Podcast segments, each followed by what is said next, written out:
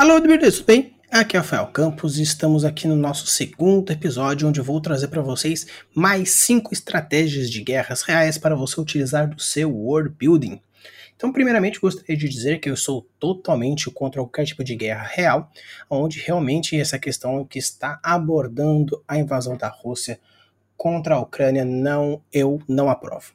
Então, eu só gostaria de deixar esse ponto bem claro, onde apenas estou utilizando de alguns conhecimentos que eu tenho sobre algumas estratégias reais para passar para vocês e assim vocês utilizarem no seu Beleza? Então, se você está chegando no canal pela primeira vez aqui, não deixe de deixar o like, se inscrever. Se você está aqui no Spotify, maratone todos os episódios. Eu vou deixar no link da descrição aqui no Spotify para você ver a primeira parte. E se você está vendo pelo YouTube, vou deixar aqui o cardzinho para você ver esse primeiro vídeo, aonde eu abordo cinco primeiros estratégias reais para você colocar no seu World Building, beleza? Então, quando a gente fala sobre estratégias de guerras, basicamente ela é dividida em cinco grandes estratégias: estratégias de guerra autodirigida, estratégias de guerras organizacionais ou guerras de equipe, guerras defensivas, guerras ofensivas e guerras não convencionais, onde eu trouxe uma estratégia para cada uma das categorias. Então vou trazer novamente uma estratégia para cada uma dessas. Então o que seria então uma guerra autodirigida? A guerra autodirigida é travada e vencida com estratégia. Sua mente é o ponto de partida de todas as guerras e estratégias, e uma mente que se domina com muita facilidade por emoções, que esteja enraizada no passado e não no presente, que não possa ver o mundo com clareza e urgente, criará estratégias que sempre serão alvos de erros. Então, basicamente, a guerra autodirigida são algumas estratégias que você utiliza para você vencer alguns inimigos internos, como por exemplo você mesmo e alguns outros defeitos que você possa encontrar aqui. Então, trago como estratégia nessa categoria como focar a sua atenção em alguns distúrbios que provavelmente podem estar desenvolvendo na sua mente. Então, a primeira estratégia que eu trago para vocês para a guerra autodirigida é a não combata a guerra que já passou, utilize a estratégia da guerrilha mental. Aquilo que com mais frequência o desanima e o deixa infeliz é o passado, nas formas de apego desnecessários, repetições de formas desagradáveis, lembranças antigas de vitórias e derrotas. Então você deve travar conscientemente uma batalha contra o passado e fazer um esforço para reagir ao momento presente. Seja implacável com você mesmo, não repita os mesmos métodos esgotados. Às vezes pode precisar se obrigar a partir em algumas novas direções, mas mesmo que isso envolva algum tipo de erro ou risco, você tem que fazer isso. Não perca a oportunidade. Perca esse conforto e essa segurança e assim você ganhará surpresa, deixando seus inimigos sem saber o que fazer. Trava uma guerrilha mental, não aceite linhas estáticas de defesa, nenhuma delas pode ser exposta. Ou seja, quando você for tratar uma guerra, se for fazer algum embate, seja ele qual for, primeiramente aprenda com as coisas do passado, porém não viva o seu passado, seja na glória, seja na derrota. Então, beleza, então, mas como eu posso fazer isso? Então, o primeiro passo é reexamine todas as suas crenças e princípios prediletos. Quando perguntaram a Napoleão, por exemplo, quais eram os princípios de guerra que ele seguia, ele respondeu Nenhum. Seu gênio era sua habilidade de reagir às circunstâncias, fazer o máximo que ele pudesse fazer. Ele foi o supremo oportunista. Seu único princípio, igualmente, era de não ter esses princípios. Então, quando você for realizar alguma ação, primeiramente entenda quais são os seus princípios, quais são as suas ações, quais são os limites que você pode chegar, porque assim você vai saber por onde você deve percorrer. Passo número 2: apague a memória da última guerra. A última guerra que você combateu é um perigo para você mesmo, mesmo que já tenha vencido. Ela está fresca na sua mente, então, mesmo que você tenha saído vitorioso, você pode utilizar de algumas regras e alguns padrões iguais como a última vitória. Então, conheça o seu inimigo, ele pode utilizar de que você vai utilizar essa mesma estratégia e já criar contra-argumentos, contra-táticas. Então, quando você for pensar na sua guerra, você tem que pensar naquilo, focar naquilo, utilizar estratégias novas para fazer aquele embate. Apesar de você ter vencido o anterior, cuidado com usar a mesma estratégia, porque com certeza seu inimigo pode utilizar isso contra você. Passo número 3: mantenha a mente em movimento. Quando crianças, as nossas mentes não paravam nunca, estavam sempre abertos a novas experiências, oportunidades, e a gente absorvia o máximo. Então, quando você for fazer um novo embate, você tem que fazer com que a criança dentro de você se abra e com isso você consiga aproveitar todas as oportunidades e todas as ideias. Cuidado com algumas metodologias, cuidado com alguns perfeccionismos, cuidado com algumas formas de agir. Se você está sempre com aquela ideia de, do aprendiz, sempre aquela cabeça do aluno eterno, você sempre vai ver oportunidades, ensinamentos, propostas, ideias e com isso você vai estar sempre surpreendendo tanto a você quanto a pessoa que você quer combater. Então, sempre quando você for utilizar de alguma estratégia, sempre esteja aberto a novas oportunidades. Ah, mas eu nunca fiz tal coisa, não sei como fazer. Abra a sua cabeça, abra o seu coração, cogite aquela ideia, porque às vezes pode ser aquele pulo do gato que vai fazer você ser vitorioso. Passo número 4: absorva o espírito dos tempos. Então, o que seria então esse quarto passo que parece ser tão místico? É sintonizar com espíritos do tempo, desenvolver antenas para ver as tendências que estão para ver, tanto agora quanto no futuro, no seu tempo de ser estudo, essa ter essa flexibilidade para se adaptar às tendências. Então, se você consegue entender como as coisas funcionam e como as coisas estão agindo hoje, utilizando também, obviamente, conhecimentos do passado, porém entendendo como as coisas funcionam hoje e fazendo algumas projeções do futuro, você vai conseguir criar estratégias interessantes para combater aquele seu inimigo em comum. E o último passo para essa estratégia é o curso inverso. O que seria então esse curso inverso? Seria você fazer um sacode mental e ver como que você poderia fazer o caminho de volta em algumas vezes, quando a gente vai fazer algum desenho de labirintos, por exemplo, algumas pessoas elas começam do final para o começo, porque como final só existe uma chegada, você pode ir fazendo com que você encontre o caminho mais rápido, se você for do final para o começo. Ou seja, se você focar no seu resultado, pensando de como você pode chegar naquele resultado, fazendo um caminho inverso, é uma possibilidade de você chegar em uma conclusão interessante. Obviamente, você pode utilizar do caminho direto, aonde uma coisa vai chegando na outra até algum objetivo, mas você pode fazer o caminho inverso, indo do objetivo e fazendo, ah, para chegar naquele objetivo eu precisaria disso, e para fazer aquilo eu precisava daquele outro, daquele outro, daquele outro lá, daquele outro lá fazer isso. Ah, beleza, então vou fazer isso porque eu sei que vai chegar até o final. Então, às vezes, fazer o caminho inverso é interessante para você criar um mindset bem legal na hora de você criar uma estratégia para fazer alguma coisa. Então, quando a gente fala de guerras autodirigidas, é interessante porque são alguns mindsets que você constrói em você para evitar algumas batalhas internas, ou mesmo que você faça essas batalhas internas, você conseguir algumas blindagens para fazer aquele, seja uma guerra fictícia ou um embate real numa empresa, num desafio, num jogo de tabuleiro ou qualquer outra coisa onde você vai ter que fazer o um embate contra uma outra pessoa. Quando a gente fala, por exemplo, sobre guerras organizacionais e guerras de equipe, você pode até ter ideias brilhantes, ser capaz de fazer estratégias incríveis e invencíveis, mas se a sua equipe não ela abraçar a sua ideia, não importa o quão invencível e incrível ela vai ser, não vai dar certo. Então, quando a gente fala sobre guerras organizacionais, primeiramente, são estratégias que você utiliza para pegar a sua equipe laçar a sua equipe, abraçar essa ideia para conseguir fazer uma estratégia um pouco mais ofensiva, um pouco mais defensiva, um pouco mais ardilosa, dependendo do seu estilo.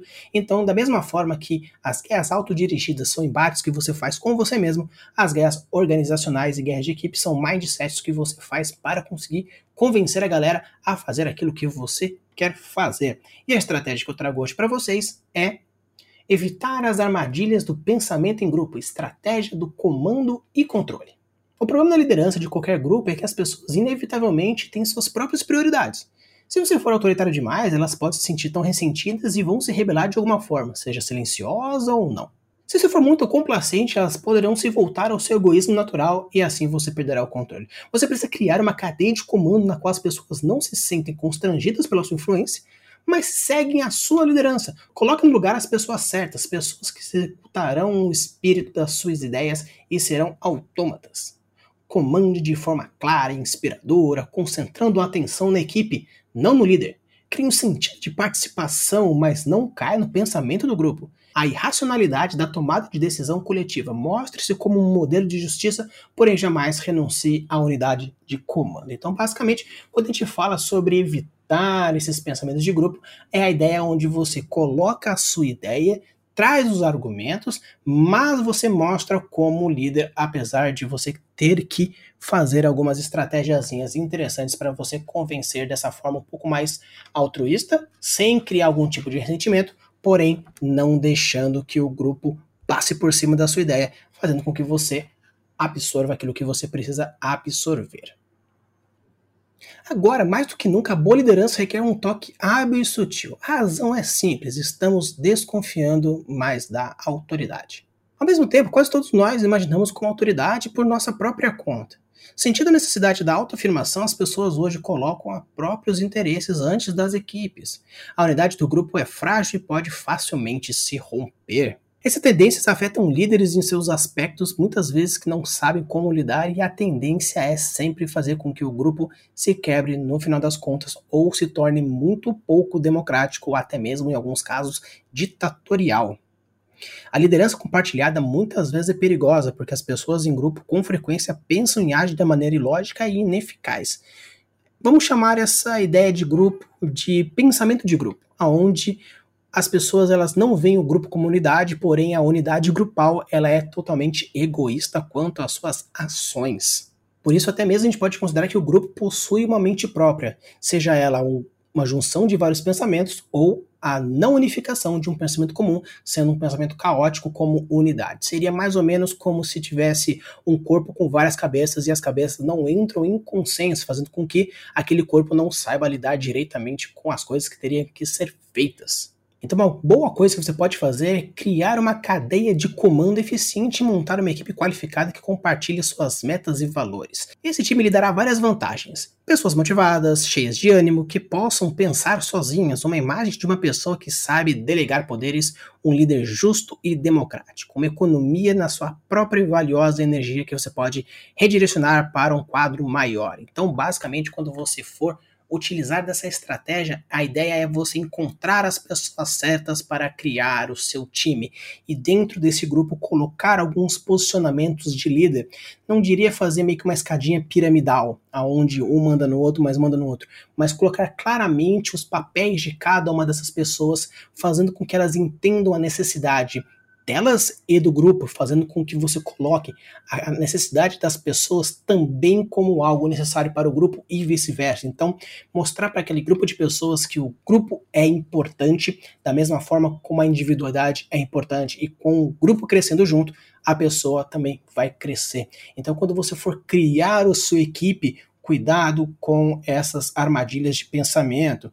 Utilize a estratégia de comando, mostre o seu poderio de liderança dando uma liberdade até o ponto onde a pessoa pode ser autônoma para colocar os seus desejos dentro do grupo, porém, cuidado com dar uma liberdade demais para algumas pessoas, fazendo com que ela quebre ou fragilize o seu grupo e com isso quebre a sua estratégia.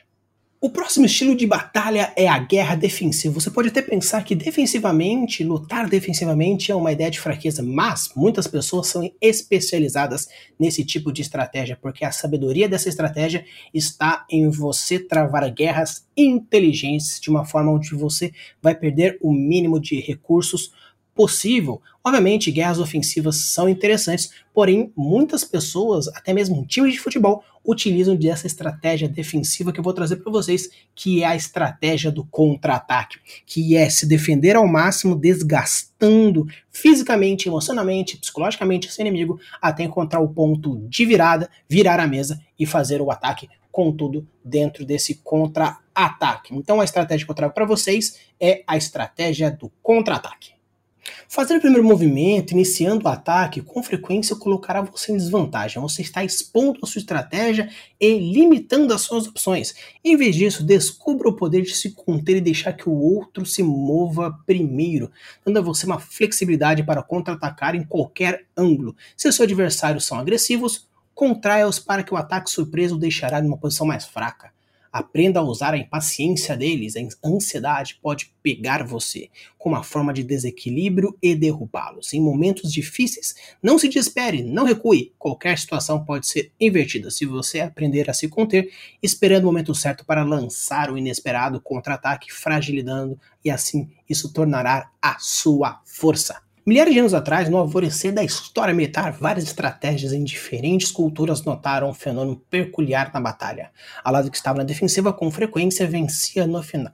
Parecia haver várias razões para isso. Primeiro, quando o agressor partia para o ataque, ele não tinha mais surpresas em estoque. O que se defendia podia ver claramente a estratégia do outro e se proteger. Segundo, se o que estava na defensiva pudesse, de algum modo, devolver esse ataque inicial, o agressor ficaria em uma posição fraca e seu exército ficaria desorganizado e exausto. Então, se defendesse de uma maneira correta, poderia partir para o contra-ataque na fragilidade das aberturas que ele pudesse fazer. Então, com essas observações, a arte da guerra do contra-ataque foi desenvolvida.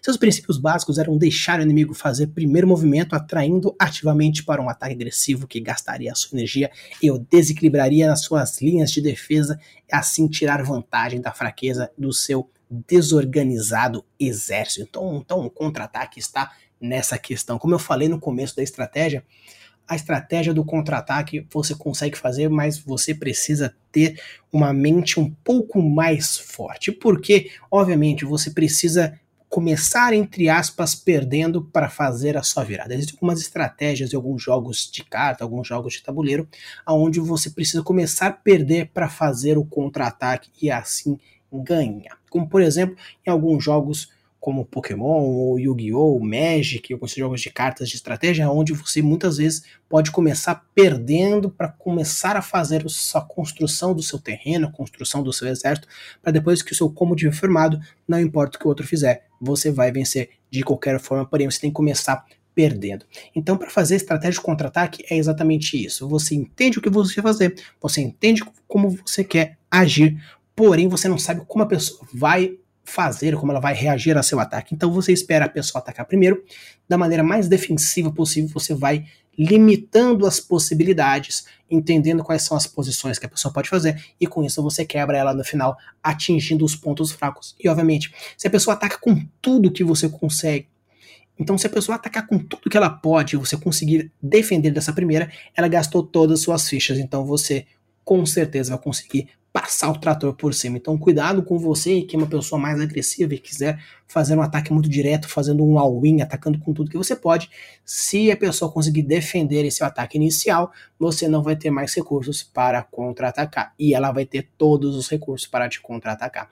Então, galera, que for essa mente um pouco mais forte, conseguir segurar a ansiedade, controlar as suas, seus nervos, utiliza a guerra do contra-ataque, porque você não apenas vai estar destruindo o exército dele, mas também vai estar destruindo emocionalmente, porque a pessoa vai com tudo, você tancou, mas você consegue ir para frente e conseguir fazer esse contra-ataque. Mas cuidado, porque se você não tiver a mente ansiosa demais, você pode ir quebrando aos pouquinhos e não vai conseguir ter forças para combater esse contra-ataque onde você começa perdendo e continua no final. Então, para a nossa quarta estratégia é a guerra ofensiva. Obviamente, você pode querer então partir com tudo para cima. Então, eu vou trazer para você uma estratégia bem legal que é conhece o seu inimigo, a estratégia da inteligência. Então, obviamente, é uma estratégia que, particularmente falando, é uma estratégia muito clássica, porque de uma maneira muito idiota, você não vai atacar a pessoa se você não conhecer ela direito. Então, pelo menos alguns pontos fortes, os pontos fracos para você saber se defender. O alvo da sua estratégia deve ser não tanto o inimigo que você enfrenta, mas a mente da pessoa que comanda. Se você compreende como essa mente funciona, tem a chave para iludi-la e controlá-la. Aprenda a entender as pessoas captando sinais que ela inconscientemente via sobre os seus pensamentos e intenções mais íntimas. Uma fachada cordial deixará com que você observe de perto e explore para obter informações. Cuidado para não projetar nelas suas próprias emoções, hábitos mentais Tente pensar como elas pensam. Encontrar a fragilidade psicológica dos seus adversários pode trabalhar assim para confundir a mente da pessoa. Então, da mesma forma que você vai estar tá dando as coisas para que a pessoa traga as informações para você, cuidado com as informações que você vai passar para a pessoa, porque ela pode utilizar da mesma estratégia querendo ir então atacar você da mesma, da mesma forma. Então, cuidado com essa estratégia, porque você pode fazer ser um pouco aliado demais e assim você vai se quebrar. Com isso, cuidado com a estratégia, tanto para fazer quanto com a que ela vai fazer com você. O maior poder da sua alcance na sua vida não vem dos recursos ilimitados, nem mesmo da sua consumada habilidade em estratégia. Vem de um claro conhecimento daqueles que estão ao seu redor, da habilidade para ver as pessoas como elas fossem livros.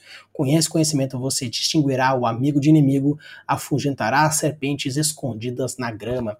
Uma coisa que eu discuto bastante com meu irmão, para aqueles que não conhecem, ele é o Pedro Campos, tem um episódio onde a gente conversa falando um pouco sobre o poder de observação. E eu vou deixar aqui no card, se você estiver vendo no YouTube, o cardzinho para você ver essa conversa. Se você estiver pelo, pelo Spotify, eu vou também deixar o link do episódio para você ir ouvir um pouquinho falando sobre esse poder da observação. Então ele traz algumas ferramentas bem interessantes para você conhecer e ver as pessoas que estão à sua volta. Caso vocês queiram mais informações sobre isso, eu posso trazer ele para a gente conversar mais sobre esse poder da observação, entender um pouquinho como a mente das pessoas podem funcionar a partir de alguns padrões que a gente pode encontrar. Então, quando você for utilizar essa estratégia do conhecer o inimigo, a ideia é você conhecer como o comandante daquele exército funciona, seja o presidente, seja a pessoa que você estiver batalhando de alguma outra forma. Então, você conhecendo como a pessoa pensa, você vai conseguir entender aonde atacar. É bem interessante porque as guerras que nós travamos na vida, de uma forma geral, seja ela na empresa, seja ela em jogos, seja ela como for, elas são tratadas de uma forma um pouco mais mesclada. Você pode utilizar de diversas estratégias que eu estou trazendo aqui, que até o final dessa série, que eu pretendo finalizar com todas as estratégias que eu conheço, você pode ir mesclando, obviamente. E quando a gente fala sobre, por exemplo, guerra dirigida, você pode utilizar de todos os mecanismos para se proteger. Quando a gente fala de guerra organizacional, você pode utilizar de todas as ferramentas para ajudar a sua equipe a trabalhar como uma unidade. E você pode sim começar com uma guerra ofensiva, como por exemplo aí, ou conhecer o seu inimigo para ir minando as informações, porém na hora do empate ser uma coisa mais defensiva, porque você já minou a mente do seu inimigo com essa estratégia inteligência. Então, você conhecer como a mente da pessoa funciona, ela é muito importante, porque assim você vai entender as prioridades, as convicções, os formatos, as metodologias, e com isso você consegue se precaver. Se você utiliza, por exemplo, essa estratégia da inteligência com a estratégia do contra-ataque, você vai estar fazendo um, uma forma de se proteger quase que 100%, porque você já vai estar entendendo como a pessoa funciona, vai poder se proteger da melhor forma possível e no final, na hora do contra-ataque, vai conseguir fazer da melhor forma possível, beleza? E para a gente encerrar essa conversa nossa, esse lindo episódio falando sobre então, para finalizar, a gente vai chegar aqui nesse último tipo de guerra, que é a guerra não convencional. Muitas pessoas tratam essas estratégias como estratégias um pouco mais sujas, então, vou trazer para vocês a última estratégia que é dê aos seus inimigos corda para se enforcarem, a estratégia da manobra para ganhar vantagem. O maior perigo da vida não costuma ser o inimigo externo, mas nossos expostos colegas e amigos que fingem trabalhar pela nossa causa comum enquanto se esforçam para nos sabotar e roubar nossas ideias em benefício próprio. Entretanto, na corte em que você atua, você deve manter a aparência da consideração e civilidade, mas deve também aprender a derrotar essas pessoas. Trabalhe para instalar dúvidas e inseguranças nesses rivais, fazendo com que pensem demais e agir na defensiva. Seduza-o com as suas sutis desafios que os irritem, detonando uma reação exagerada, um erro constrangedor. A vitória que você está buscando é deixá-los isolados. Faz com que se enforquem com suas próprias tendências autodestrutivas, deixando você sem culpa e limpo. Sabe aquela expressão, o peixe morre pela boca? É uma das ideias que a gente vai trazer nessa estratégia. O objetivo dessa estratégia é você ir trazendo coisas para que as pessoas consigam ir se minando sozinho. Sabe quando a gente pega, por exemplo, uma campanha de RPG, onde a pessoa ela vai se colocando sozinha num perigo constante e o mestre só vai dando corda, dando corda, dando corda, até o final a pessoa não tem o que fazer, ela puxa e no final das contas ela se enforcou sozinha. O mestre só deu só aquela finalizada. Então você pode utilizar dessa mesmo ponto, porque durante toda a sua vida você vai combater em duas frentes diferentes. A frente interna e a frente externa, ou seja, dentro do seu grupo e fora do seu grupo.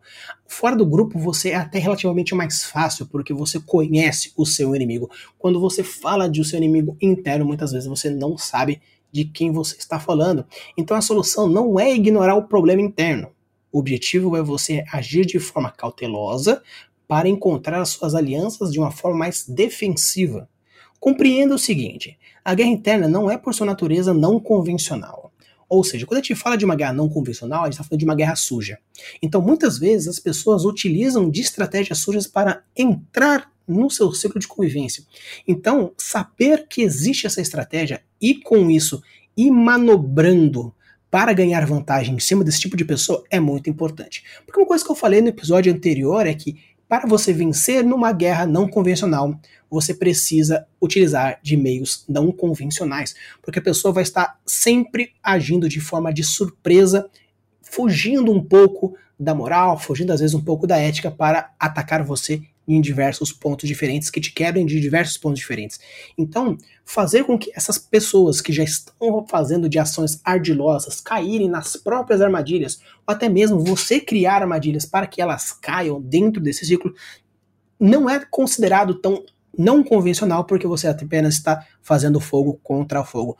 Obviamente, quando a gente fala de uma guerra não convencional, você tem que estar disposto a sujar um pouco as suas mãos. Então, os personagens que você for criar e for utilizar dessas guerras, você precisa ver que as pessoas, esses personagens precisam ter um tipo de índole, vamos dizer assim, até que berem um pouco duvidoso ou que não tenham nada a perder para utilizar dessas estratégias. Então, fazer com que as pessoas você crie um pouco de intimidade para ver até que ponto a pessoa busca mais intimidade para conhecer mais um pouco você, ou, ou como ela vai agindo, quais são alguns tipos de prioridades, vai taxando algumas micro armadilhas sociais e convencionais para que a pessoa vá caindo e vá se abrindo aos poucos. Como eu falei para você, uma coisa que encontra bastante na guerra anterior, que é você conhecer o inimigo, a ideia é que muitas vezes você precisa conhecer muito mais os seus aliados do que os seus inimigos. Obviamente, não pela empatia em si, mas também entender como a cabeça da pessoa funciona. Obviamente, eu estava conversando com meu irmão também sobre essa questão de guerra, principalmente sobre o que estava acontecendo na Ucrânia. Uma coisa que ele disse para mim, eu concordo bastante, é que quando você vai enfrentar uma batalha, você primeiramente precisa conhecer os seus aliados para ver até que ponto você pode contar com eles. Então, quando você for utilizar dessa estratégia não convencional de colocar essas armadilhas, essas manobras para tirar vantagem dessas pessoas, não seria necessariamente algo que seja duvidoso ou até mesmo imoral, porque você precisa conhecer realmente quais são as pessoas que você pode confiar. Então, pessoal, com isso a gente vai fechando as cinco estratégias. Vou deixar na descrição do episódio as 10 estratégias que eu já citei desde o episódio passado e nesse episódio. E com isso a gente vai trazendo mais coisas para vocês e trazendo alguns mindsets para você colocar alguns conflitos interessantes, tanto para os seus personagens protagonistas quanto para os seus antagonistas, até mesmo alguns mindsets interessantes para você utilizar na sua prática diária, beleza? Usem a abuso das suas criações e deixe seus mundos cada vez mais incríveis. Valeu!